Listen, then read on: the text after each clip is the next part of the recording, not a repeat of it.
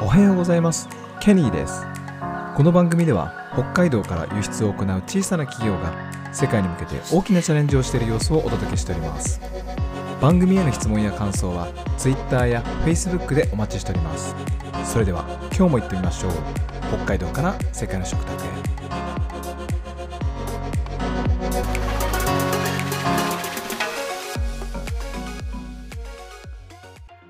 はい、えー月曜日になりました、えー今日はですね B2B における販売戦略というお話をしたいと思いますけど、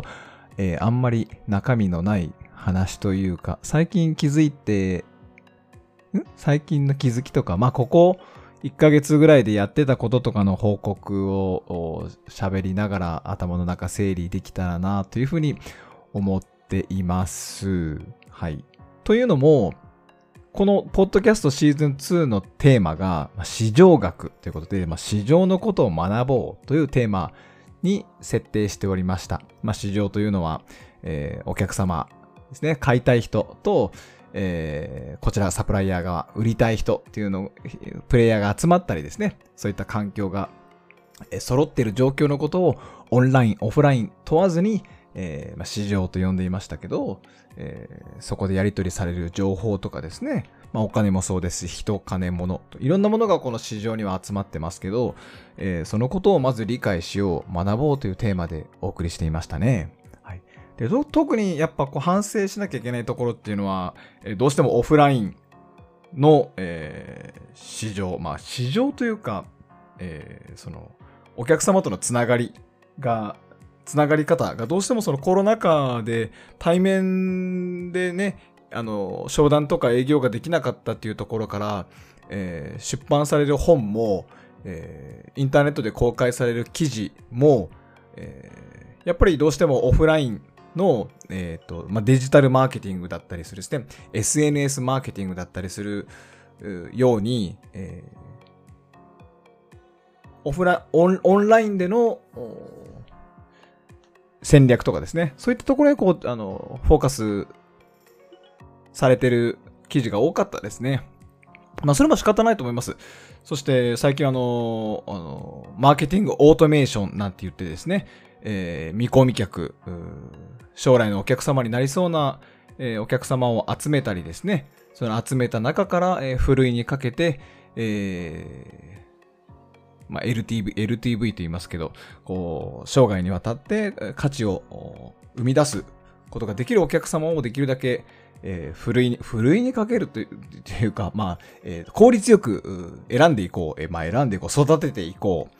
えーみたいなとこ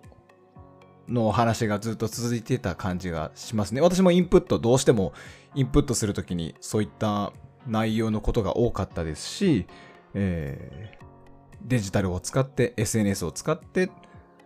ていうところの勉強をずっと続けていました。はい。まあ、ところがどっこい、フード台北というですね、バリバリオフラインのイベントに参加して気づいたことがたくさんありまして、まあ、やっぱり対面で、えーまあ、目の前に、えー自分たちの商品があって、えーそれを提供するということの、いかに、その、威力がある、まあ、北海道のカニがいかに威力があるかっていうことを、えっと、まじまじと、えー感じてきましたし、まあ、目の前でそういうのを見てきましたし、えー名刺交換、そこからですね、話をして、あ、これ欲しいんだ。これ自分でも取り扱いしてるから、えいくらなのか知りたいとかってですね、そのオフラインでの目の前での商談、名刺交換っていうのがすごくパワーがあるなという感じがしました。はい。まあもともとね、その B2B っていう商売の特徴が、やっぱり、えっ、と、1000も2000も、えっ、と、万もっていう人を対象にした、えーユーザーではないので、えーまあまあそういう企業、そういう企業さんもいらっしゃるでしょうけど、えー取引す、わた我々のような中小企業が取引先として、ね、あの、商売をするのは、100社もいないんじゃないですか ?100 社、200, 200社とかそんな感じかな？はい。えっと、下手したらね、10社、10社、20社とかで、えっと、回ってるっていう会社さんも多いと思いますよ。はい。まあ、その代わり、えーっと、まあ、一度お付き合いを始めたら、えっと、ずっとその企業さんとお付き合いするっていうのがちょっと特徴あるかもしれませんね。はい。なので、そこ、その、お客さんが、お客さんがどこにいるのかとか、その、市場のニーズは何なのかみたいなことをずっと話をしてきましたけど、結局、フード台北に行って、いろんな人と話をして、えー、改めて帰ってきて思ったのは、既存のお客様、既存の取引先がいかに大切かっていうことを再認識したりですね、えー、既存のお客様の売り上げをアップする、売上増加、ということのお手伝いすることがいかに大切かっていうことを、まあ改めて感じたなと。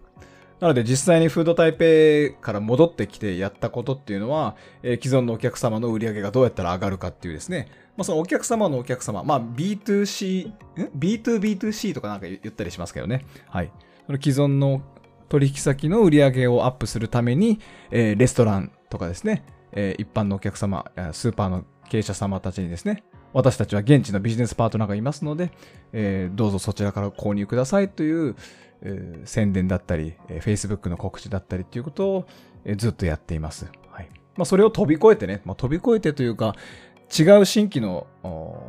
新しいお客様を探したりとかっていうのは、まあ、2の次、3の次、そうですね。まだそこには取り組めてませんけど、はい。優先順位を考えると、えーまあ、リソースは限られてますから、はい、どっちを先に力を入れる入れるべきなのっていうチームの話し合いを行いましたね。すごく大事です。だけどそういうのってなかなかやっぱ現地に行かないと気づかないことですし、どうしてもオフラインの、ね、マーケティングとか、えー、お客様獲得っていうところにちょっとフォーカス行きがちかなっていう反省がありました。はい。えー、今日は B2B における販売戦略の、まあ、序盤というお話をちょっとしてみました。はい。ありがとうございました。